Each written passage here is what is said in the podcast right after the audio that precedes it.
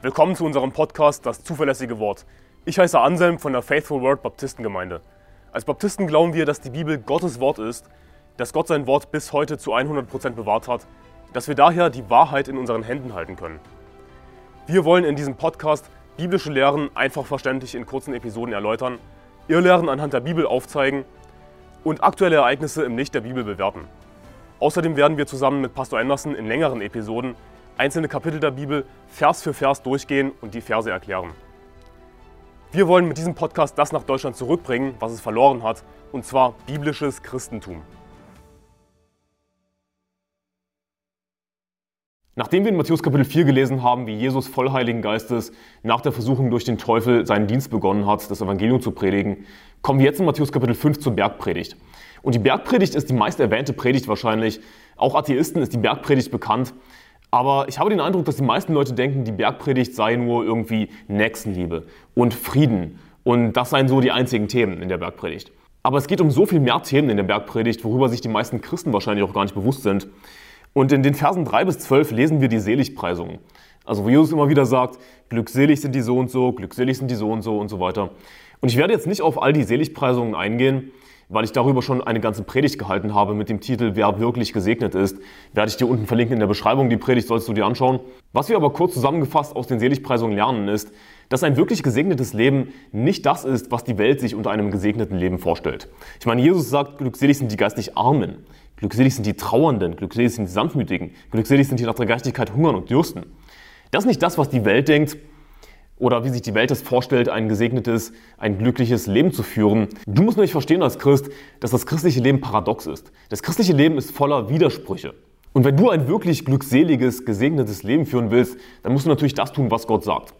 Und manches davon scheint dir als Mensch widersprüchlich zu sein. Aber das ist in Ordnung. Du musst einfach nur Gott vertrauen, denn hier ist das Ding. Wir haben die Zusage als Christen, wir haben das Versprechen in den Seligpreisungen, wenn wir dies und das durchmachen, dass wir definitiv einen Lohn bekommen.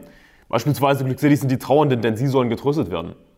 Wir haben tatsächlich die Zusage, dass wir eben zum Beispiel getröstet werden. Und wir werden nicht nur im Himmel belohnt, sondern auch schon in diesem Leben. Wir können so viel lernen aus den Seligpreisungen, da werde ich jetzt nicht auf alles eingehen, wie gesagt. Aber was du dir wirklich mitnehmen solltest, ist, fall nicht herein auf die Welt, was sie dir zu sagen hat, was ein glückliches Leben sei. Sondern lies die Bibel und vertrau Gott. Dann lesen wir in Matthäus Kapitel 5, Vers 13, ihr seid das Salz der Erde. Wenn aber das Salz fade wird, womit soll es wieder salzig gemacht werden? Es taugt zu nichts mehr, als dass es hinausgeworfen und von den Leuten zertreten wird. Salz in der Bibel wird auch als Symbol für Gnade verwendet. Wir sind das Salz der Erde. Wir sind die einzigen als Christen, die der Erde Gottes Gnade bringen können, die das Evangelium predigen können, die Menschen retten können. Nur wir können das tun, sonst niemand. Ihr seid das Salz der Erde, wenn aber das Salz fade wird, womit soll es wieder salzig gemacht werden? Ich meine, Salz, das nicht salzig ist, was ist das? Das ist sinnlos. Ein Christ, der nicht das Evangelium predigt, was ist das? Der ist sinnlos. Du als Christ bist zwecklos, du bist sinnlos, wenn du nicht Jesus dienst, wenn du nicht Jesus Christus nachfolgst, das Evangelium predigst, Seelengewinn gehst. Dann ist dein Leben sinnlos. Ihr seid das Licht der Welt, heißt es in Vers 14. Es kann eine Stadt, die auf einem Berg liegt, nicht verborgen bleiben. Man zündet auch nicht ein Licht und setzt es unter den Scheffel, sondern auf den Leuchter. So leuchtet es allen, die im Haus sind. So soll euer Licht leuchten vor den Leuten, dass sie eure guten Werke sehen und euren Vater im Himmel preisen. Jesus sagt, ihr seid das Licht der Welt. Wir als Christen sind das Licht der Welt. Und Jesus sagt in Johannes Kapitel 9, Vers 5, solange ich in der Welt bin, bin ich das Licht der Welt. Wie lange war Jesus das Licht der Welt? Jesus sagt, solange ich in der Welt bin.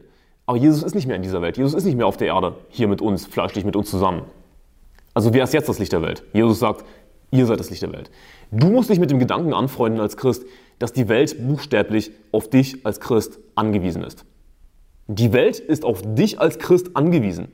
Denn es gibt diese Christen heutzutage, die sich einfach zurücklehnen und sagen, ja, Gott macht das schon und ja, okay, es gibt auch den Missionsbefehl und den erfüllen wir dann, indem wir einfach mal hier und da einen Büchertisch machen und ein paar Bücher verteilen und ein paar Traktate verteilen, die garantiert im Papierkorb landen. Aber das ist nicht die Wahrheit. Denn wer ist jetzt das Licht der Welt? Wer ist jetzt heutzutage das Licht der Welt? Wir als Christen sind das Licht der Welt. Nicht mehr Jesus. Denn Jesus ist nicht mehr in dieser Welt, geht nicht mehr Seelen gewinnen mit seinen Jüngern. Wer geht jetzt Seelen gewinnen? Das können nur wir als Christen, sonst kann das niemand tun. Die Welt ist auf uns angewiesen, die Welt ist auf dich als Christen angewiesen. Und ja, Seelen gewinnen, das ist erstmal schwierig. Ich sage nicht, dass es leicht ist, aber denke nicht irgendwie, ich kann das nicht, deswegen lehne ich mich einfach zurück oder es ist nicht meine Gabe oder sowas. Nein, sondern der Missionsbefehl gilt auch dir, Seelengewinn zu gehen, das Evangelium zu predigen. Und das Einzige, was du einfach tun musst, ist, das zu tun, was Gott sagt. Und Gott wird dir dabei helfen. Dann heißt es in Vers 16, so soll euer Licht leuchten vor den Leuten, dass sie eure guten Werke sehen und euren Vater im Himmel preisen. Leider haben so viele Leute, auch Christen, diese Vorstellung, dass Religion irgendwie Privatsache sei. Und sie halten sich zurück mit dem, was sie glauben. Oder schämen sich sogar, noch schlimmer. Aber Religion ist keine Privatsache und Religion ist nicht an und für sich was Falsches. Die Bibel spricht von Religion, von wahrer und falscher Religion. Und wahre Religion, das heißt biblisches Christentum, ist keine Privatsache. Wie könnte Christentum Privatsache sein, wo Jesus doch uns den Missionsbefehl gegeben hat, dass wir in alle Welt gehen sollen und aller Kreatur das Evangelium predigen sollen? Religion ist keine Privatsache. Du solltest nach dem Motto leben, nicht nur lesen, sondern leben. Nicht nur die Bibel lesen, sondern auch die Bibel leben. Ein Buchstabe, der einen großen Unterschied macht, der dich unterscheiden wird von so vielen anderen Christen. Toll, sie sind vielleicht gerettet und lesen ihre Bibel, aber damit ist nichts und niemandem geholfen wenn sie nicht auch danach leben. So soll euer Licht leuchten vor den Leuten, dass sie eure guten Werke sehen und euren Vater im Himmel preisen. Aber wen? Dich preisen? Nee, sondern unseren Vater im Himmel preisen. Dann heißt es weiter in Vers 17, ihr sollt nicht meinen, dass gekommen sei, um das Gesetz oder die Propheten aufzulösen. Ich bin nicht gekommen, um aufzulösen, sondern um zu erfüllen. So viele angebliche Christen heutzutage denken, aber jetzt, wo Jesus da ist, hey, lasst uns einfach chillen, Mann, und nimm das nicht so ernst, ja, mit all den Geboten und Gesetzen. Sei nicht so gesetzlich, Mann. Lehn dich zurück, Alter. Ist das nicht die Haltung von vielen Christen heutzutage? Und natürlich ist das jetzt ein bisschen überspitzt, aber ist es nicht die Haltung von so vielen angeblichen Christen heutzutage, dass sie sich einfach nicht dafür interessieren, was Gottes Gesetz zu sagen hat? Aber was sagt Jesus? Ihr sollt nicht meinen, dass ich gekommen sei, um das Gesetz oder die Propheten aufzulösen. Ich bin nicht gekommen, um aufzulösen, sondern um zu erfüllen. Das Gesetz gilt natürlich immer noch. Das Gesetz ist nicht einfach so aufgehoben. Und was du verstehen musst, ist, dass der Standard im Neuen Testament nicht ein lockerer Standard ist als im Alten Testament. Das, was so viele Leute denken, sondern ganz andersherum. Der Standard im Neuen Testament ist ein höherer Standard als im Alten Testament. Und der Grund dafür ist eben gerade der, weil wir jetzt Jesus Christus offenbart haben im Neuen Testament. Und noch viel mehr, wir haben die Bibel in einem ganzen Buch, als ein Buch, nicht als mehrere Schriftrollen, sondern ein Buch immer verfügbar, auf deinem Handy verfügbar. Die Bibel lehrt, wem viel anvertraut ist, von dem wird man desto mehr fordern. Von dir als Christ wird man desto mehr fordern, jetzt da du ein neutestamentlicher Christ bist. Dir ist Jesus Christus offenbart. Für dich gilt ein höherer Standard als im Alten Testament. Und lass mich das beweisen. Und zwar heißt es in Hebräer Kapitel 10, in Vers 28, wenn jemand das Gesetz Moses verwirft, muss er ohne Erbarmen sterben auf die Aussage von zwei oder drei Zeugen hin. So, das ist Altes Testament. Aber jetzt kommt Neues Testament. Wie viel schlimmerer Strafe, meint ihr, wird derjenige schuldig erachtet werden, der den Sohn Gottes mit Füßen getreten und das Blut des Bundes, durch, durch das er geheiligt wurde, für gemein geachtet und den Geist der Gnade geschmäht hat? Denn wir kennen ja den, der sagt, die Rache ist mein, ich will Fall gelten, spricht der Herr. Und weiter, der Herr wird sein Volk richten. Wie viel schlimmerer Strafe wirst du geachtet werden, schuldig erachtet werden, der den Sohn Gottes mit Füßen getreten und so weiter? Im Neuen Testament wird es eine schlimmere Strafe für mutwillige Sünden geben. Warum? Eben gerade, weil wir Jesus Christus offenbart haben, weil wir mehr wissen, wem viel anvertraut ist, von dem wird desto mehr gefordert werden, sagt die Bibel. Gott ist ein gerechter Richter. Wenn es im Neuen Testament schlimmere Strafe gibt, dann muss ein höherer Standard zugrunde liegen. Das ist einfach nur eine logische Schlussfolgerung. Also nein, es ist nicht alles lockerer geworden im Neuen Testament. Im Gegenteil. Dann heißt es weiter in Vers 18, denn wahrlich, ich sage euch, bis Himmel und Erde vergangen sind, wird nicht ein Buchstabe noch ein einziges Strichlein vom Gesetz vergehen, bis alles geschehen ist. Was für ein wichtiger Vers, wenn es um die Bewahrung des Wortes Gottes geht. Es wird nicht ein Buchstabe, noch ein einziges Strichlein vom Gesetz vergehen, bis alles geschehen ist. Aber heutige, angebliche Christen behaupten, dass wir im Grunde genommen die Bibel nicht mehr haben. Ja, wir haben etwas, wo Bibel draufsteht, aber das, das sind nicht die Originale. Aber Gott hat versprochen, sein Wort zu bewahren. Siehst du, ich brauche nicht die tatsächlichen Originale, sondern ich habe die originalen Worte Gottes. Denn es wird nicht ein Buchstabe, noch ein einziges Strichlein vom Gesetz vergehen, bis alles geschehen ist. Also Jesus treibt es dermaßen auf die Spitze. Noch nicht mal ein einziges Strichlein wird vergehen. Das ist Gottes Zusage, das ist Gottes Versprechen. Wenn du daran glaubst, dann kannst du nicht deine korrupte Hoffnung für alle lesen, deine gute Nachricht, dein neues Leben oder neuer Tod. Denn diese Bibeln sind keine lebendigen Bibeln. Das ist nicht Gottes lebendiges Wort, wenn etwas anderes drinsteht, als in den Ausgaben davor drin stand. Denn diese angeblichen Bibeln, diese modernen korrupten Bibelübersetzungen, die verändern sich andauernd. Etwas, was sich verändert, ist offensichtlich nicht Gottes Wort. Wenn irgendwie ein neues Manuskript ausgegraben wird und dann müssen irgendwie alle Bibelübersetzungen angepasst werden, weil es diesen neuen Fund gibt. Na, rate mal was, dann ist es nicht Gottes Wort, weil es sich verändert hat. Verändert sich Gottes Wort? Laut diesem Vers eindeutig nein. Das heißt, wir müssen mit dem traditionellen Urtext gehen, mit dem Textus Receptus für das Neue Testament. Für das Alte Testament wäre es der masoretische Text. Aber über die Bewahrung des Wortes Gottes habe ich auch eine ganze Predigt gehalten. Werde ich auch unten verlinken in der Beschreibung. Die Bewahrung des Wortes Gottes. Und dann heißt es weiter in Vers 19, wer nun eines von diesen kleinsten Geboten auflöst und die Leute so lehrt, der wird der Kleinste genannt werden im Reich der Himmel. Wer sie aber tut und lehrt, der wird groß genannt werden im Reich der Himmel. Und das ist ein so wichtiger Vers im Kontext des Gesetzes, der die Haltung zum Gesetz ausbalanciert. Denn es gibt zum einen dieses Extrem von Leuten, die eben behaupten, ah, das ist alles lockerer geworden und sei nicht so gesetzlich. Ja, warum sagst du, ich darf das nicht tun oder ich muss das tun? Auf der anderen Seite gibt es die Leute, die sagen, du musst das Gesetz halten, um gerettet zu werden. Nun, beides ist falsch. Am schlimmsten ist es natürlich zu behaupten, man müsste das Gesetz halten, um gerettet zu werden. Das verderbliche Irrlehre. Solche Leute landen zu 100% in der Hölle. Wir können nicht gerecht werden durch das Halten des Gesetzes. Allein durch den Glauben kommen wir in den Himmel. Aber beide Haltungen, beide Extreme sind falsch. Und Vers 19 balanciert das aus, denn es heißt, wer nun eines von diesen kleinsten Geboten auflöst und die Leute so lehrte, wird der Kleinste genannt werden. In der Hölle? Nein, sondern im Reich der Himmel. Also hier ist das Ding, wenn ein Christ, ich spreche von einem wiedergeborenen Christen, eines von diesen kleinsten Geboten auch nur auflöst, also sagt hier, das gilt nicht mehr, und sogar die Leute so lehrt, also von wegen, hier halte das nicht, das gilt nicht mehr, ich meine, das ist ziemlich gottlos, das ist ziemlich verdammt böse, sowas, oder? Leute zu lehren, so das gilt nicht mehr, haltet das nicht mehr, dieses Gebot. Das ist eigentlich wirklich böse. Aber hey, wenn derjenige glaubt, er wird der Kleinste genannt werden im Reich der Himmel, aber er wird eben im Reich der Himmel sein. Er ist trotzdem gerettet. Würdest du auch kein einziges Gebot halten und Leute auch so lehren, du würdest in den Himmel kommen, wenn du an Jesus Christus glaubst. Warum? Weil wir allein aus Gnade durch den Glauben gerettet werden. Und die Bibel sagt sogar, Römer Kapitel 4, Vers 5, wer dagegen keine Werke verrichtet, sondern an den glaubt, der den Gottlosen rechtfertigt, dem wird sein Glaube als Gerechtigkeit angerechnet. Also wenn du keine guten Werke tust, aber du glaubst einfach. Nun, das ist toter Glaube. Ja, es ist, es ist toter Glaube, richtig. Aber in Bezug auf deine Seele, auf die Errettung, in Bezug auf das ewige Leben, ist das rettender Glaube. Denn rate mal was, Glaube an Jesus Christus, Vertrauen auf Jesus Christus rettet. Du kannst dich nicht selbst retten durch das Halten der Gebote. Aber auf der anderen Seite, wer sie aber tut und lehrt, die Gebote, also jemand, der wirklich äh, nach Gottes Willen lebt, nach Gottes Willen strebt, danach strebt, ein heiliges Leben zu führen, wer sie aber tut und lehrt, der wird groß genannt werden im Reich der Himmel. Der wird auch im Reich der Himmel sein, aber er wird eben zusätzlich Belohnungen im Reich der Himmel haben. Siehst du, so oder so werden beide Gruppen, beide Personengruppen im Himmel sein.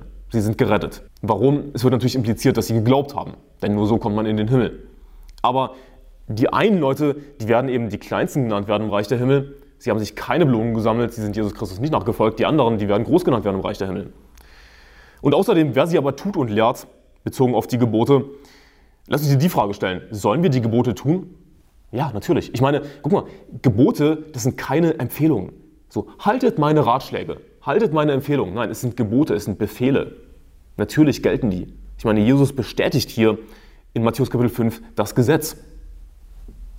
Und dann heißt es weiter, wer sie aber tut und lehrt, der wird groß genannt werden im Reich der Himmel. Frage, sollen wir oder soll in Gemeinden das Gesetz gelehrt werden? Soll aus dem Alten Testament gelehrt werden? Ja, natürlich. Und hier ist das Ding, mir ist völlig klar, dass nicht alles eins zu eins gilt. Ja, denn hat sich vieles geändert im Neuen Testament? Absolut. Wir bringen keine Tieropfer mehr da. Wir, wir halten keine dieser Festtage mehr ein. Sowas wie Neumondfeste, Sabbate, sowas tun wir nicht mehr. Das wäre extrem gottlos. Und wenn jemand sowas tut, dann müssen wir seine Errettung anzweifeln. Das ist die Bibel ziemlich eindeutig. Aber heißt das, dass es einfach gar keine Bedeutung mehr hat? Nein, natürlich nicht, sondern wir lernen immer noch Prinzipien daraus. Wir können auch im Neuen Testament immer noch was daraus lernen. Und es ist eher so, dass Jesus das eben erfüllt hat. Diese Symbolik von den Festtagen und von den Opfern, die hat Jesus erfüllt. Jesus ist unser Opferlamm. Also brauchen wir ein Opfer? Ja. Aber wir haben eben schon das Opfer Jesus Christus. Natürlich hat sich vieles geändert im Neuen Testament. Völlig logisch.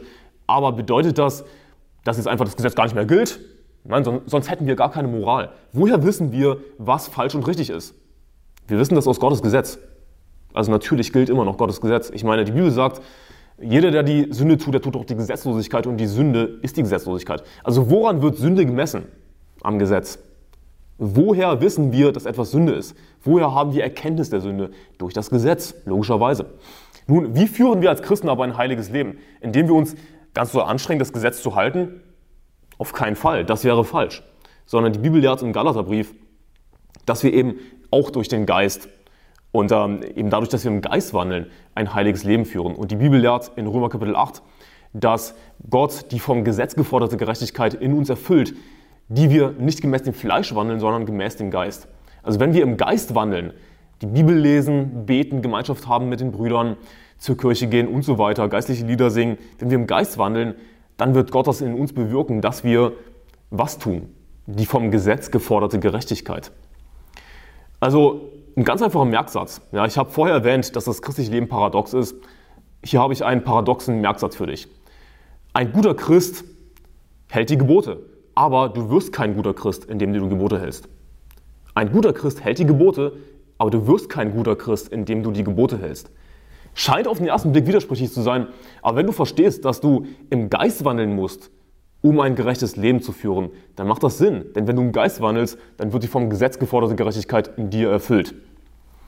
Und ich hoffe, diese Erklärung war für dich verständlich. Und falls du Fragen hast zu diesem Thema, hinterlass einfach einen Kommentar unten. Dann heißt es weiter in Vers 20, denn ich sage euch, wenn eure Gerechtigkeit die der Schriftgelehrten und Pharisäer nicht weit übertrifft, so werdet ihr gar nicht in das Reich der Himmel eingehen. Natürlich brauchen wir Christi Gerechtigkeit. Unsere Gerechtigkeit reicht nicht aus, denn alle unsere Gerechtigkeiten sind wie ein beflecktes Kleid, sagt die Bibel. Also könnte ich wirklich vor Gott stehen und sagen, hier, schau mein beflecktes Kleid an. Lass mich in den Himmel mit diesem schönen befleckten Kleid. Aber das werden die meisten sogenannten Christen sagen. Die meisten sogenannten Christen sind nicht gerettet. Die vertrauen auf ihre Werke. Wir brauchen Christi Gerechtigkeit natürlich, um in den Himmel zu kommen, aus Gnade durch den Glauben. Dann heißt es weiter in Vers 21, ihr habt gehört, dass zu den Alten gesagt ist, du sollst nicht töten. Wer aber tötet, der wird im Gericht verfallen sein. Ich aber sage euch, jeder, der seinem Bruder ohne Ursache zürnt, wird im Gericht verfallen sein. Wer aber zu seinem Bruder sagt, Raka, der wird im Hohen Rat verfallen sein. Wer aber sagt, nun Narr, der wird im höllischen Feuer verfallen sein. Und dieser Vers, Vers 22, wird verdreht. Verdreht, komplett auf den Kopf gestellt in modernen Bibelübersetzungen, wo sie einfach zwei Worte komplett weglassen. Zwei extrem wichtige Worte. Und zwar würde eine moderne Bibel ungefähr so sagen, jeder, der seinem Bruder zürnt, wird im Gericht verfallen sein. Aber was sagt die Bibel wirklich? Was sagt Gottes Wort? Jeder, der seinem Bruder ohne Ursache zürnt. Siehst du, korrupte sogenannte Bibelübersetzungen heutzutage machen Jesus Christus zum Sünder. Dann rate mal was, Jesus Christus ist zornig. Ich meine, hast du jemals die Offenbarung gelesen? Die Offenbarung ist zorniger als alles, was du im Alten Testament lesen kannst. Aber die Offenbarung steht im Neuen Testament. Diese neuen Bibeln, sie machen aus Zorn einfach an und für sich eine Sünde. Dann wäre Gott ein Sünder. Was ist das für eine Lästerung? Aber die Bibel sagt, jeder, der seinen Bruder ohne Ursache zürnt. Das heißt, wenn es eine Ursache gibt, dann gibt es durchaus angebrachten Zorn. Worauf wir achten müssen als Christen ist aber, dass wir unseren Zorn ablegen.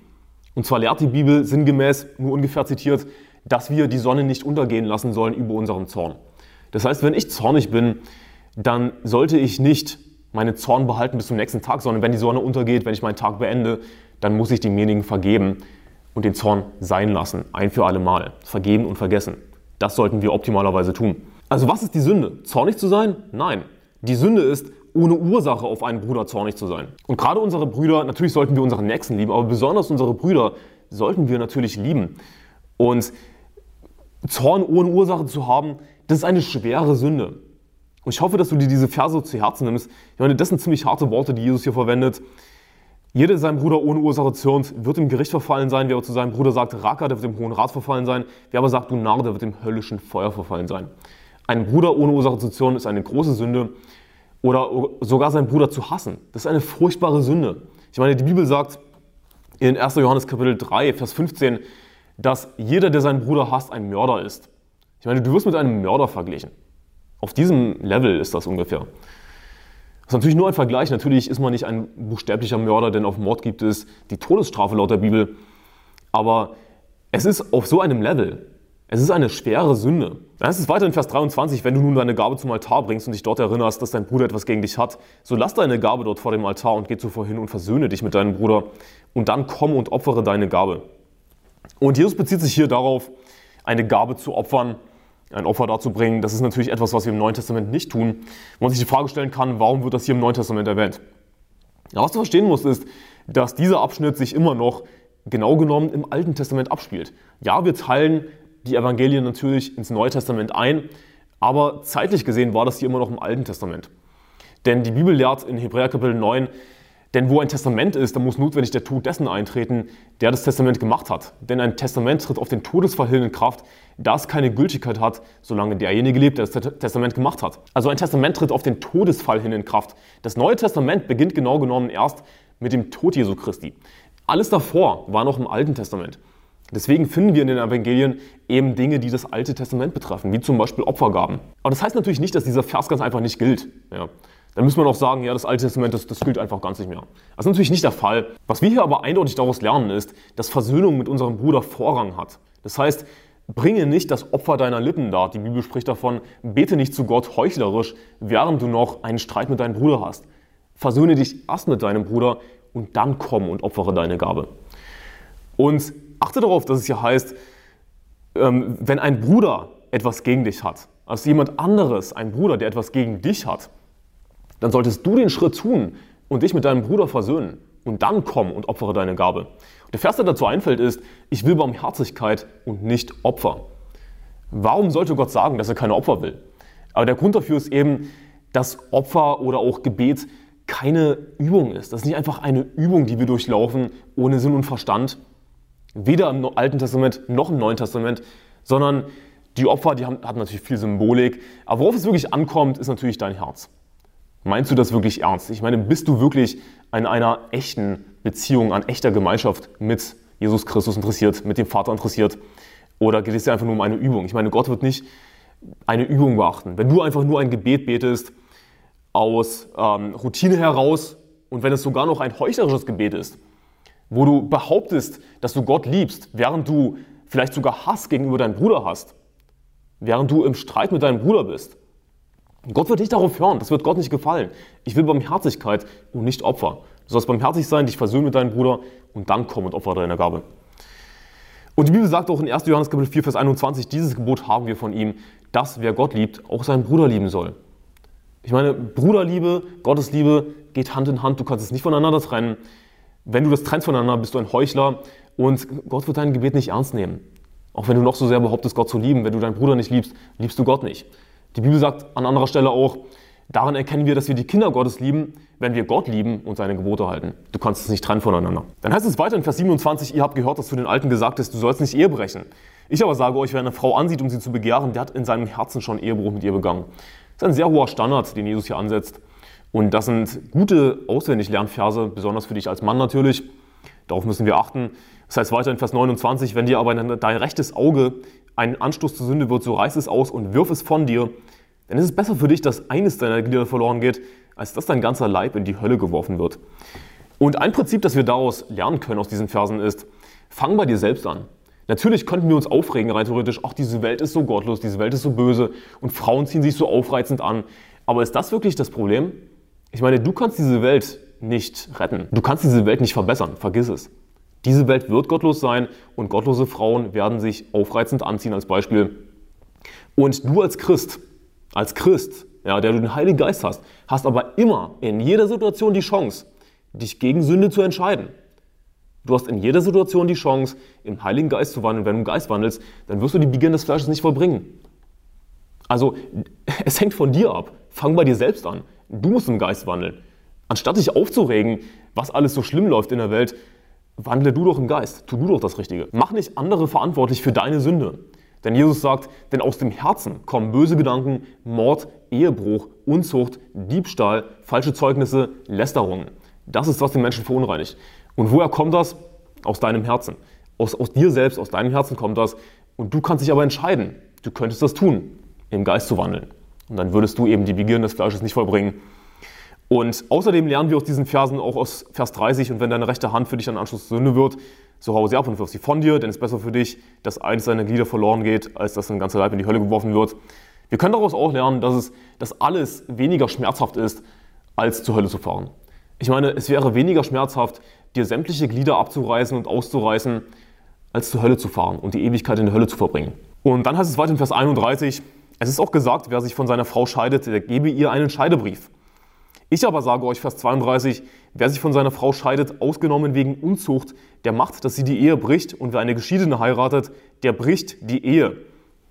Und was für ein wichtiger und super eindeutiger Vers, wenn es um das Thema Scheidung und Wiederheirat geht. Ja, darf ich mich, darf ich wieder heiraten, wenn ich geschieden bin? Hm? Wozu stellst du überhaupt diese Frage? Diese Frage ist nutzlos. Ich meine, wenn du das Neue Testament schon gelesen hast, dann solltest du eigentlich die Antwort kennen. Denn das ist so eine eindeutige Antwort. Wer eine Geschiedene heiratet, der bricht die Ehe. Scheidung und Wiederheirat ist, und achte auf meine Worte, ist in jedem Fall, in jedem Fall Ehebruch. Und Ehebruch, was ist das? Das ist ein Kapitalverbrechen in der Bibel. Nicht vergessen. Scheidung und Wiederheirat verboten. Vergiss es. Gibt es nicht in der Bibel. Woran sich Leute aufhängen, ist der Teil, wo Jesus sagt, ausgenommen wegen Unzucht. Und es ist so extrem wichtig, deswegen werde ich jetzt mehr auf diesen Vers eingehen, zu verstehen, was damit gemeint ist. Denn dieser Vers wird eben auch wieder verdreht von modernen Bibelübersetzungen. Das ist leider immer wieder das Thema mit korrupten Bibelübersetzungen. Ich, ich kann es nicht beiseite lassen, dieses Thema. Ich muss es erwähnen. Denn dieser Vers wird eben auch verdreht. Und dann sagen moderne Bibelübersetzungen, ausgenommen wegen sexueller Untreue oder ausgenommen wegen Ehebruch oder, oder noch schlimmer, was manche englischen korrupten Bibel sagen, äh, ausgenommen wegen äh, Sexual Immorality, also sexueller äh, Unmoral, was auch immer das sein soll. Ich meine, so nach dem Motto, erfinde deine eigene Definition. Aber was sagt die Bibel? Siehst du, eine korrekte Bibelübersetzung macht einen Unterschied zwischen Unzucht und Ehebruch. Und die Schlachter 2000, die eben auf dem traditionellen Urtext basiert, macht ein, eine eindeutige Unterscheidung zwischen Unzucht und Ehebruch. Es ist nicht dasselbe. Unzucht, kurz zusammengefasst, was bedeutet Unzucht? Unzucht ist in jedem Fall vorehelicher Geschlechtsverkehr. Vorehelicher Geschlechtsverkehr. Das heißt, Untreue in der Ehe. Was ist das? Das ist Ehebruch. Das ist nicht Unzucht, sondern es ist dann Ehebruch. Und wie wird Ehebruch bestraft? Laut Gottes Gesetz. Mit dem Tode. Es gibt die Todesstrafe auf Ehebruch. Aber gibt es die Todesstrafe auf Unzucht? Nein. Wenn, die Bibel gibt das Beispiel, wenn ein Mann eine Frau verführt, eine Jungfrau, und sie schlafen miteinander, dann ist die Strafe für den Mann wohlgemerkt, dass er eine Geldstrafe zahlen muss und der Mann ist verpflichtet, diese Frau zu heiraten. Der Vater hat ein Vetorecht, der Vater der Frau, und kann sagen, nein, du wirst diesen Idioten nicht heiraten. Der Vater hat ein Vetorecht, aber der Mann an und für sich, der eben das Mädchen verführt hat und die beiden haben einvernehmlich miteinander geschlafen, das war keine Vergewaltigung. Vergewaltigung ist nämlich auch etwas, was der Todesstrafe würdig ist, eindeutig in der Bibel. Aber die Strafe ist eben eine Geldstrafe für den Mann, der das Mädchen verführt hat und er muss die Frau heiraten. Es gibt nicht die Todesstrafe darauf. Das war vorehelicher Geschlechtsverkehr, das ist Unzucht.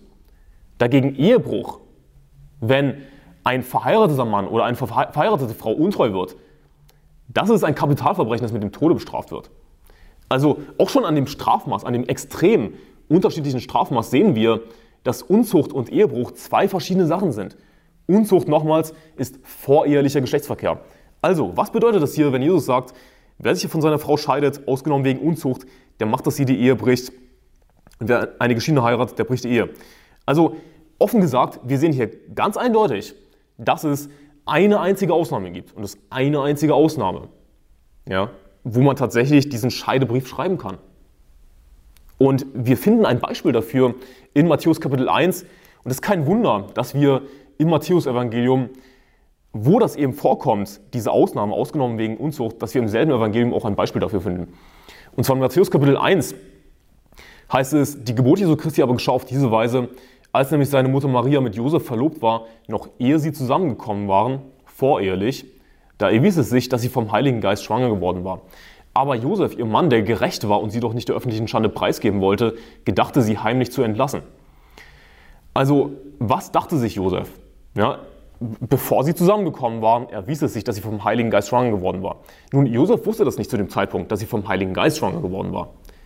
Was dachte sich Josef? Dass sie von einem anderen Mann schwanger geworden war. War das Ehebruch an der Stelle? Nein, sondern das wäre Unzucht gewesen. Und die Bibel sagt dann eben, aber Josef, ihr Mann, der gerecht war und sie doch nicht der öffentlichen Schande preisgeben wollte, gedachte, sie haben mich zu entlassen. Also war Josef ein gerechter Mann, lag er richtig an und für sich mit diesem Gedanken, seine Frau zu entlassen? Ja. Er hatte laut der Bibel das Recht dazu, seine Frau zu entlassen. Aber das war eben, und das ist so ein wichtiger Punkt, das war eben noch bevor sie die Ehe zu 100% vollzogen haben. Sie waren verlobt. Ja, und somit war Maria schon seine Frau gewissermaßen. Aber sie haben die Ehe noch nicht zu 100% vollzogen, denn zur Eheschließung in der Bibel gehört nicht nur dazu, ja, ich will zu sagen, und dass es natürlich auch ein Dokument gibt, wo festgehalten wird, die beiden sind verheiratet, es gehört auch dazu, ein Fleisch zu werden, das erste Mal miteinander zu schlafen. Und bevor sie eben zusammengekommen waren, bevor die Ehe zu 100% vollzogen war, ist Josef aufgefallen, Moment mal Maria, bist du schwanger? So nach dem Motto, und ich, ich kenne nicht die Einzelheiten natürlich, die Bibel berichtet nicht davon, aber so oder so ähnlich, ihm ist aufgefallen, seine Frau ist schon schwanger. Aber er wusste natürlich nicht, dass es vom Heiligen Geist war und er dachte sich, sie hat Unzucht getrieben, das heißt vorehelicher Geschlechtsverkehr. Und in dem Fall war er gerecht, eben sich zu denken, dann entlasse ich meine Frau. Und der Grund, den die Bibel dafür gibt, für diese Art der Scheidung sozusagen, ist eben keine Scheidung im Sinne von Leute, die schon zehn Jahre verheiratet waren, die scheiden sich. Denn sowas gibt es nicht in der Bibel. Das, ist, das führt dann zu Ehebruch, ja, das ist Sünde. Scheidung ist in jedem Fall zu 100% verboten.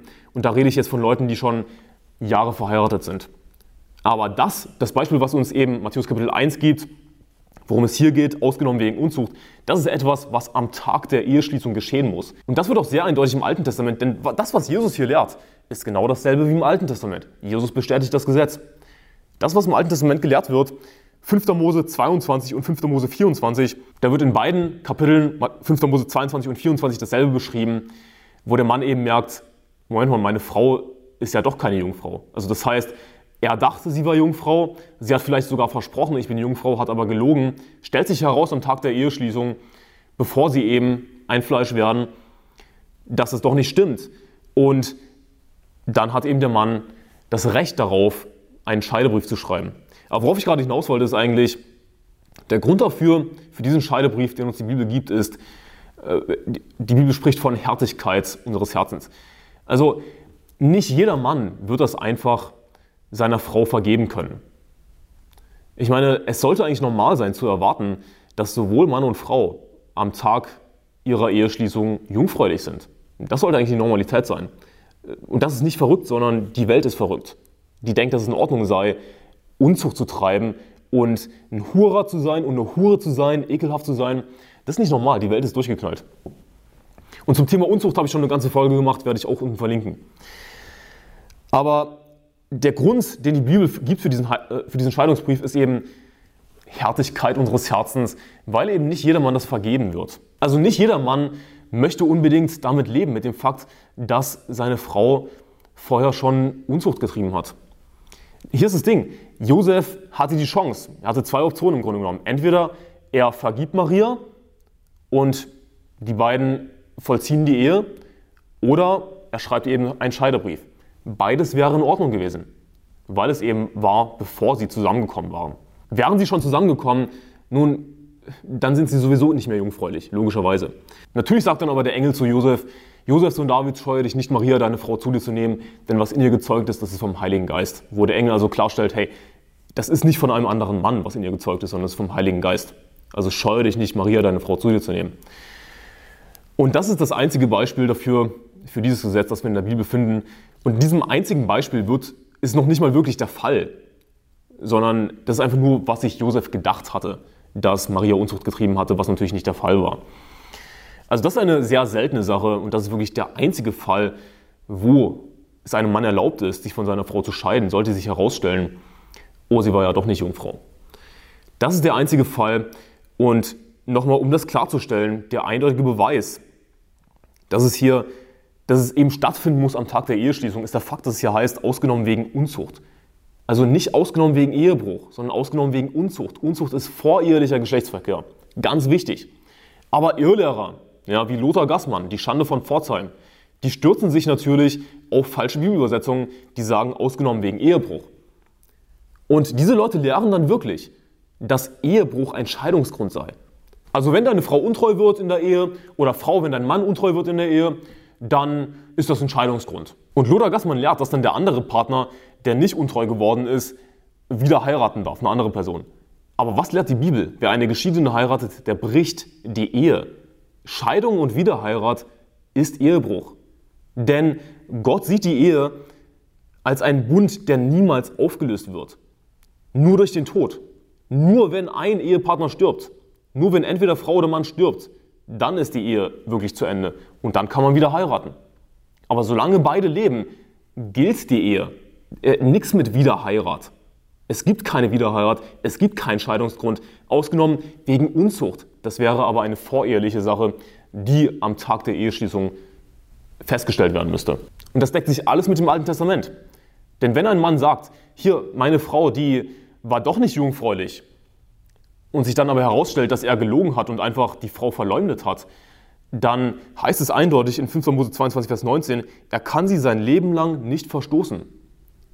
Also, wenn die Frau doch jungfräulich ist und der Mann hat sie einfach nur verleumdet, gibt es irgendeinen Scheidungsgrund? Nein, er kann sie sein Leben lang nicht verstoßen. Also es gibt keinen tatsächlichen Scheidungsgrund. Es gibt nur diesen einen Fall, ausgenommen wegen Unzucht.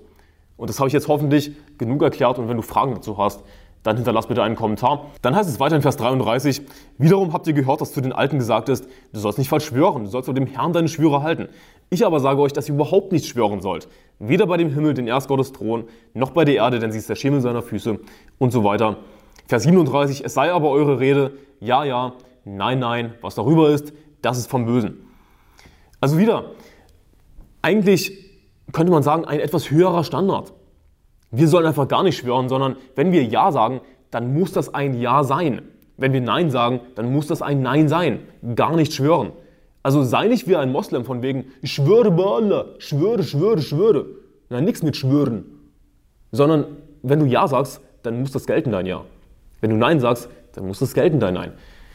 Ganz einfaches Prinzip, das die Bibel lehrt im Neuen Testament, das ist eben etwas, was sich verändert hat im Neuen Testament. Im Alten Testament gab es Schwüre.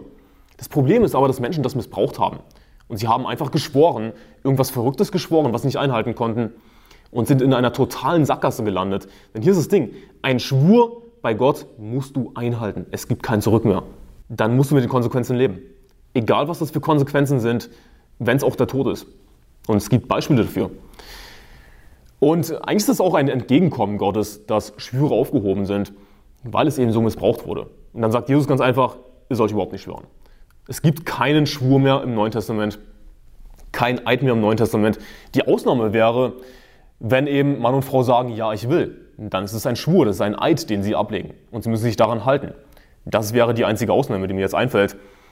Aber an und für sich gilt das Prinzip gar nicht schwören, sondern sich einfach daran halten, was man gesagt hat. Dann heißt es weiter in Vers 38, ihr habt gehört, dass gesagt ist, Auge um Auge und Zahn um Zahn. Ich aber sage euch, ihr sollt dem Bösen nicht widerstehen, sondern wenn dich jemand auf deine rechte Backe schlägt, so biet ihm auch die andere da. Und dem, der mit dir vor Gericht gehen und dein Hemd nehmen will, dem lass auch den Mantel und so weiter. Und diese Verse werden so extrem falsch verstanden und so verdreht von so vielen angeblichen Christen, die buchstäblich herabschauen auf das Alte Testament, herabschauen auf das Gesetz und wirklich so Sachen sagen wie, oh ja, damals im Alten Testament, ja, und mit all den Strafen und bla bla bla. Und, und so lästerlich reden über Gottes perfektes Gesetz. Ich meine, du solltest als Christ Gottes Gesetz lieben. Und wenn du Gottes Gesetz nicht liebst als Christ, dann liebst du Jesus Christus nicht. Denn rate mal was, Jesus Christus ist das Wort Gottes und das Wort ist Jesus Christus. Das ist ein und dieselbe Person. Ein und dieselbe Person der Dreieinigkeit, das Wort Jesus Christus. Wenn du das Gesetz nicht liebst und so herabblickst auf das Gesetz, das habe ich jetzt nicht erfunden, ich kenne solche angeblichen Christen, die so herabblicken auf das Gesetz. Ja, damals im Alten Testament. Äh. Was ist das für eine Haltung? Was soll dieser Scheiß? Echt? Offensichtlich liebst du Jesus Christus nicht.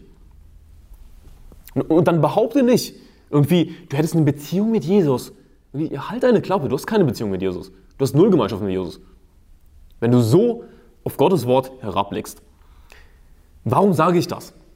Leute verdrehen auf diese Verse und denken, ja, Auge um Auge und Zahn um Zahn, ach, das ist so furchtbar und das ist jetzt abgeschafft. Jetzt ist alles so viel besser geworden, weil Jesus sagt, ich aber sage euch, ihr sollt dem Bösen nicht widerstehen und jetzt müssen wir alle Pazifisten sein und uns einfach töten lassen und niemals Waffengewalt anwenden, um uns einfach nur selbst zu verteidigen. Ist das, was die Bibel lehrt? Nein. Was lehrt die Bibel hier wirklich? Offensichtlich wurde diese gute biblische Lehre, Auge um Auge und Zahn um Zahn, pervertiert von manchen Leuten. Und dazu verwendet, einfach Selbstjustiz anzuwenden.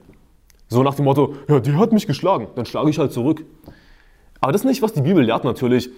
Die Bibel lehrt gerade im Zusammenhang dieses Verses, Auge um Auge und Zahn um Zahn, wenn wir das im Alten Testament nachschlagen, das Gegenteil von Selbstjustiz. Lies diesen Vers nach, und zwar 2. Mose 21, Vers 24. Im unmittelbaren Kontext davor werden Richter erwähnt. Es werden Richter erwähnt im unmittelbaren Kontext. Also keine Selbstjustiz. Die Bibel lehrt in diesem Vers keine Selbstjustiz, dass du das Gesetz in deine eigene Hand nimmst und dich einfach selbst rächst. Das ist falsch. Das ist nicht, was die Bibel lehrt. Achte darauf, was Jesus hier für ein Beispiel gibt in Vers 39. Ich aber sage euch, ihr sollt dem Bösen nicht widerstehen, sondern wenn dich jemand auf deine rechte Backe schlägt, so biete ihm auch die andere da. Was ist das Beispiel? Das Beispiel ist ganz einfach eine Backpfeife. Eine Backpfeife ist keine Körperverletzung. Eine Backpfeife ist keine Straftat. Das fällt gar nicht in den Bereich von Auge um Auge und Zahn um Zahn. Und wir sollen eben, wenn jemand uns so eine Lappalie antut, dann sollen wir nicht denken, ja, Auge um Auge und Zahn um Zahn, jetzt schlage ich zurück. Nein, falsch. Sondern wir sollen einfach die andere Backe hinhalten. Nicht nur einfach aushalten, sondern Jesus setzt einen sehr hohen Standard wieder. Wir sollen auch die andere Backe hinhalten. Hier, die andere auch. So nach dem Motto. Und das ist deine, deine Entscheidung, die du treffen musst als Christ. Ich halte einfach die andere Backe hin. Aber lehren diese Verse, dass wir uns töten lassen müssen, dass wir uns gar nicht wehren dürfen, lehren diese Verse, dass wir uns ein Auge ausschlagen sollen und Zähne ausschlagen lassen sollen? Ist das, was hier steht? Nein. Ich meine, lies, was die Bibel sagt. Erfinde nicht irgendwas dazu. Erfinde nicht oder lies nicht deinen bescheuerten Hippie-Pazifismus rein in die Bibel. Die Bibel gibt hier ein Beispiel von einer Lappalie, dass dich jemand schlägt auf deine Backe. Und solche Lappalien solltest du ganz einfach ignorieren, ganz einfach ertragen. Und ich spreche das deswegen an, weil es eben diese Leute gibt, die denken, dass Jesus Pazifist gewesen sei. Aber warte mal, Jesus hat gesagt, und wer es nicht hat, der verkaufe sein Gewand und kaufe ein Schwert. Also wenn du kein Geld hast, dann verkaufe sogar deine Kleider, um ein Schwert zu kaufen. Das war Jesu Empfehlung an seine Jünger, dass sie ein Schwert kaufen sollten. Wozu ist ein Schwert da? Sie sollten es natürlich nicht dazu verwenden, um anzugreifen, das ist nicht, was die Bibel lehrt, sondern um sich selbst zu verteidigen, wenn sie in Lebensgefahr sind.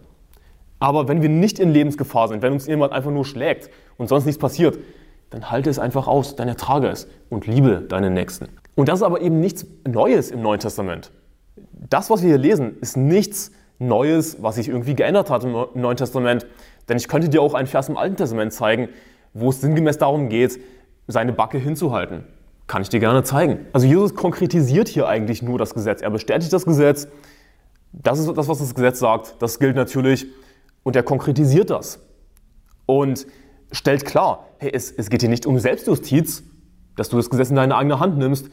Und das erfahren wir aber eben auch aus dem Alten Testament, wo wir eben im Kontext von Auge um Auge und Zahn um Zahn lesen, dass es natürlich Richter geben sollte. Das war Gottes perfekte Idee der Regierung, ein System von Richtern. Israel wollte natürlich einen König, dann hat Gott gesagt, dann bekommt ihr eben euren König. Aber die eigentliche Regierung, die sich Gott ausgedacht hat, war eine Regierung von Richtern. Also natürlich gibt es Staatsgewalt, die dafür verantwortlich ist, Übeltäter zu bestrafen, auch im Neuen Testament. Das eben, was diese Pseudo-Pazifisten-Christen nicht wahrhaben wollen, dass es auch im Neuen Testament beispielsweise die Todesstrafe gibt. Denn die Bibel lehrt in Römer Kapitel 13 über höhere Mächte, über die Obrigkeit, dass sie das Schwert nicht umsonst trägt. Gottes Dienerin ist sie eine Rächerin zum Zorngericht, an dem der Böses tut. Ungefähr zitiert. Also wozu ist ein Schwert da? Hm, möglicherweise zum Töten. Also natürlich gibt es auch Todesstrafen im Neuen Testament. Aber das soll natürlich ausgeführt werden durch höhere Mächte, durch Autoritäten. Hat Jesus einfach Strafen des Alten Testaments aufgehoben? Nein. Denn die Bibel lehrt auch im Neuen Testament, dass es natürlich Autoritäten gibt, die möglicherweise auch die Todesstrafe umsetzen. Das ist eindeutig, was die Bibel lehrt. Also Auge um Auge und Zahn um Zahn ist nicht aufgehoben. Aber wenn es um Lappalien geht, dass uns jemand schlägt oder dass uns jemand ein Hemd nehmen will, dann sollen wir es einfach sein lassen, einfach ignorieren, einfach aushalten, sogar die andere Backe hinhalten und sogar einen Mantel geben. Wenn, mit dir, wenn jemand mit dir vor Gericht gehen und dein Hemd nehmen will, dem lass auch deinen Mantel. Du willst mein Hemd haben, weißt du was? Ich gebe dir auch meinen Mantel. Und warum sollen wir das tun? Weil wir dann ganz einfach Ruhe und Frieden haben. Und weil wir uns dann um wichtigere Dinge kümmern können. Fang nicht einen Rechtsstreit an wegen eines Hemdes. Aber wenn es eine tatsächliche Straftat wäre, etwas wirklich Sinnvolles meine ich, ja. Das ist nicht einfach nur ein Hemd oder so. Wenn es wirklich etwas Schwerwiegendes wäre, schwerwiegende Körperverletzung, natürlich sollten sich Autoritäten darum kümmern, dass derjenige der Straftäter bestraft wird. Auch im Neuen Testament. Dann heißt es weiter in Vers 41, und wenn dich jemand nötigt, eine Meile weit zu gehen, so geh mit ihm zwei. Gib dem, der dich bittet, und wende dich nicht ab von dem, der von dir borgen will. Das ist ein großartiges Prinzip. Ich liebe diese Verse. Wir sollten als Christen einfach freigebig sein. Maximal freigebig. Einfach, wenn dich jemand um etwas bittet, gib es ihm einfach. Mach es einfach. Hier bin ich zur Stelle, um zu helfen. Aber, aber was ist, wenn derjenige mich ausnutzt und wenn ich nie was zurückbekomme von ihm? Aber was sagt die Bibel? Gib dem, der dich bittet und wende dich nicht ab von dem, der von dir borgen will. Mach es einfach. Denn du als Christ, du bist so viel reicher als, als alle anderen Ungläubigen. Du bist reicher als jeder Milliardär. Ich meine, du wirst die ganze Erde erben. Du musst dich nicht um die Dinge dieser Welt kümmern. Du musst nicht festhalten an deinem Hab und Gut. Du wirst es sowieso nicht in den Himmel mitnehmen können. Also gib es doch einfach. Jemand will dein Hemd nehmen, gib ihm auch den Mantel. Denn dann kannst du einfach in Ruhe und Frieden Jesus Christus dienen, Seelen gewinnen gehen, dich um geistliche Dinge kümmern und nicht um bescheuerte Dinge dieser Welt. Das ist ein super Prinzip. Vers 43, ihr habt gehört, dass gesagt ist, du sollst deinen Nächsten lieben und deinen Feind hassen. Ich aber sage euch, liebt eure Feinde, segnet die euch fluchen, tut wohl denen, die euch hassen und bittet für die, welche euch beleidigen und verfolgen und so weiter. Und da, besonders dieser Vers. Es, es ist unfassbar, wie dieser Vers falsch verstanden und wie diese Verse auch verdreht werden von Christen, die buchstäblich keine Ahnung haben, leider, weil sie einfach nicht genug ihre Bibel lesen und dann hereinfallen auf irgendwelche Prediger, die irgendeinen Schwachsinn behaupten. Ja, denn die typische Auffassung zu diesen Versen ist, ja, das ist, was das Alte Testament gelehrt hat. Du, ihr habt gehört, dass du gesagt hast, du sollst deinen Nächsten lieben, deinen Feind hassen. Ja, das war im Alten Testament. Aber zeigen mir bitte das Zitat im Alten Testament. Überraschung gibt es nicht. Das ist nicht, was das Alte Testament gelehrt hat. Sondern das Alte Testament lehrt Nächstenliebe. Das Alte Testament lehrt auch seine Feinde zu lieben. Weißt du, woher das Gebot der Nächstenliebe kommt? Nicht erst aus dem Neuen Testament, sondern aus dem Alten Testament. Und zwar aus 3. Mose. 3. Mose, das Buch, das auch Gesetze enthält, wie zum Beispiel 3. Mose 20, Vers 13, gegen die Homos, gegen die Sodomiter, dass sie mit dem Tode bestraft werden sollen. Denn wenn du deinen Nächsten liebst, dann solltest du auch wollen, dass derjenige, der deinem Nächsten was zuleide tun will, bestraft wird. Richtig? Ansonsten hast du keine echte Liebe. Das ganze Gesetz, also das ganze Gesetz, auch die Gebote, die gottlosen, bösen Menschen nicht gefallen. Das ganze Gesetz wird in einem Wort zusammengefasst, du sollst deinen Nächsten lieben wie dich selbst. Darauf läuft das, läuft das ganze Gesetz hinaus. Du sollst deinen Nächsten lieben wie dich selbst. Nirgendwo wird im Alten Testament gelehrt, dass wir nur unseren Nächsten lieben sollen, unsere Feinde hassen sollen. Nirgendwo im Alten Testament steht das, sogar, dass wir unsere Feinde lieben sollen. Steht auch im Alten Testament. Ja, so Gebote wie, dass wir unserem Feind etwas zu essen geben sollen, ihm zu trinken geben sollen. Woher kommt das? Es kommt aus den Sprüchen, aus dem Alten Testament. Und wird im Neuen Testament ganz einfach nur wiederholt. Jesus sagt, ihr habt gehört, was gesagt ist. Also, was sagt Jesus im Grunde genommen? Ihr habt gehört, dass, dass Leute das sagen. Ja, das ist was, was einfach gesagt wird, was Leute behaupten. Du sollst deinen Nächsten lieben, deinen Feind hassen. Also wenn das nicht aus dem Alten Testament kommt, was wäre eine mögliche Quelle dafür? Nun, natürlich, das einfach, was Leute gesagt haben und es gibt nicht nur eine Quelle dafür. Aber ich fand es sehr interessant herauszufinden, dass griechische Philosophen dieses Prinzip gelehrt haben. Und zwar beschäftige ich mich gerade mit Platons Politia, einem der wichtigsten Werke antiker griechischer Literatur. Und in Platons Politia wird eine Diskussion zwischen Sokrates und anderen beschrieben. Und sie gehen unter anderem auf das Thema ein, was Gerechtigkeit bedeutet. Und in dieser Diskussion zwischen Sokrates und anderen sagt ein gewisser Polemachos, dass, dass es Gerechtigkeit sei, Freunden zu helfen und Feinden zu schaden. Also das, was Jesus hier erwähnt, was eben gesagt ist, was Leute einfach sagen, du sollst deinen Nächsten lieben, deinen Feind hassen, das ist, was unter anderem von griechischer Philosophie kommt. Von der Weisheit dieser Welt, die Torheit vor Gott ist, wie die Bibel sagt. Und das ist aber nicht nur eine isolierte Meinung, die wir von einem griechischen Autor lesen wie Platon, sondern der Bearbeiter dieses Werkes zählt noch neben Platon vier andere antike griechische Autoren auf, die in ihren Werken dieselbe Überzeugung geäußert haben, eben, dass wir Freunden helfen sollten und Feinden schaden sollten und dass das eben Gerechtigkeit sei. Also laut der Welt, laut griechischen Philosophen, die allesamt in der Hölle brennen, laut gottlosen Menschen ist das Gerechtigkeit. Seinen Nächsten zu lieben und seinen Feinde zu hassen oder seinen, seinen Freunden zu helfen, seinen Feinden zu schaden. Ist das, was die Bibel lehrt? Nein. Die Welt hat ihre eigene verkorkste Vorstellung von Gerechtigkeit, die komplett unbiblisch ist. Und wenn man nach griechischer Philosophie geht, sei es sogar ja, ehrenwert, seinen Freunden zu helfen, seinen Feinden zu schaden. Aber das ist so das ziemlich ehrloseste überhaupt, denn das ist, was jeder Mensch aus sich heraus, aus seinem Fleisch heraus tun würde. Das ist genau auch das, was Christen tun würden, würden sie im Fleisch wandeln. Denn wenn wir im Fleisch wandeln, dann sind wir immer noch genau der alte, gottlose Mensch. Wir müssen eben im Geist wandeln und das tun, was tatsächlich gerecht ist, was Gottes Gerechtigkeit ist. Und Jesus sagt, ich aber sage euch, liebt eure Feinde, segnet die euch fluchen, tut wohl denen, die euch hassen und bittet für die, die euch Beleidigungen verfolgen, damit ihr Söhne eures Vaters im Himmel seid.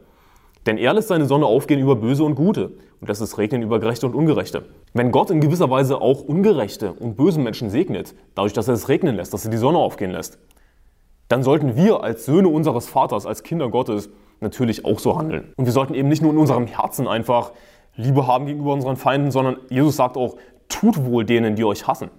Wir sollen auch Gutes tun denen gegenüber, die uns hassen. So, und dann gibt es die Leute, die verdrehen das und sagen, wir müssen alle Menschen lieben. Einfach bedingungslos alle Menschen lieben. Aber das ist falsch, denn die Bibel spricht durchaus davon, andere Menschen zu hassen. Aber wir müssen ganz klar unterscheiden zwischen unseren Feinden, die wir, wie wir gelesen haben, eindeutig lieben sollen, sogar die, die uns hassen, denen sollen wir Gutes tun, und wir müssen unterscheiden zwischen Gottesfeinden. Es gibt unsere persönlichen Feinde, die uns nicht leiden können, weil wir, was weiß ich, irgendwie aussehen oder was gesagt haben und hassen uns deswegen. Dann gibt es Gottesfeinde. Und die Bibel sagt, solltest du so dem Gottlosen helfen und die lieben, welche den Herrn hassen. Deswegen ist Zorn auf dir von Seiten des Herrn. Das heißt, Gottes Zorn wird auf dir sein als Christ, wenn du Gottes Feinde liebst. Das ist eine schwere Sünde. Du solltest Gottes Feinde hassen. Hasse ich nicht, Herr, die dich hassen. Und verabscheue ich nicht, die wieder dich aufstehen mit vollkommenem Hass hasse ich sie. Sie sind Feinde für mich. Wir sollten Gottes Feinde hassen. Leute, die den Herrn hassen, ich hasse sie. Sie sollen zur Hölle fahren. Sie sollen sterben. Ja? Das ist die Haltung, die wir haben sollten. Denn wenn du Gottes Feinde liebst, dann liebst du Gott nicht, dann hast du Gott offensichtlich. Ich meine, wie kannst du Gottes Feinde lieben? Das funktioniert nicht. Würdest du jemanden lieben, der deinen Kindern was zuleide tun will zum Beispiel? Das würde bedeuten, dass du deine Kinder nicht liebst. Also wir müssen unterscheiden zwischen unseren Feinden, die wir lieben sollen, und Gottes Feinden, die wir hassen sollen. Ganz klare Unterscheidung. Und diese Unterscheidung finden wir eben auch im Alten Testament. Das ist nichts Neues. Vers 46, denn wenn ihr die liebt, die euch lieben, was habt ihr für einen Lohn? Tun nicht auch die Zöllner dasselbe? Und wenn ihr nur eure Brüder grüßt, was tut ihr Besonderes? Machen es nicht auch die Zöllner ebenso? Siehst du, das ist die Welt. Natürlich liebt die Welt diejenigen, die sie lieben. Aber wir sollen eben einen draufsetzen und die lieben, die uns nicht lieben und auch die lieben, die uns hassen die uns hassen, unsere persönlichen Feinde. Das ist ein großartiges Prinzip, eine praktische Anwendung, die wir hier finden in Vers 47. Und wenn ihr nur eure Brüder grüßt, was tut ihr Besonderes? Also anders ausgedrückt, grüße nicht nur deine Brüder, sondern grüße jeden. Ich meine, wenn du nur deine Brüder grüßt, die Welt macht das auch, das ist nichts Besonderes, sondern ignoriere niemanden. Wenn dir jemand auf der Straße entgegenläuft, dann grüße denjenigen. Hallo, wie geht's? Schönen Tag noch. Ich meine, Grüße nicht nur deine Brüder, grüße jeden, dem du begegnest. Setze einen drauf. Vers 48, darum sollt ihr vollkommen sein, gleich wie euer Vater im Himmel vollkommen ist. Natürlich werden wir niemals wirklich vollkommen sein, wortwörtlich perfekt sein, niemand von uns. Wir verfehlen alle die Herrlichkeit Gottes, völlig klar. Aber wir können vollkommen sein in dem Sinne, dass wir in allen Bereichen unseres Lebens Jesus Christus nachfolgen. Auch wenn das nicht bis ins letzte Detail vollkommen sein wird, aber dass wir zumindest in allen Bereichen unseres Lebens Gott nachfolgen und ein heiliges Leben führen. Ich hoffe, diese Folge hat dir geholfen, äh, das Kapitel mehr zu verstehen und hoffentlich konnte ich einige Missverständnisse auch klären. Falls du Fragen hast, hinterlasse einen Kommentar oder schreibe uns eine E-Mail. Alles findest du unten in der Beschreibung. Gottes Segen. Bis ein andermal.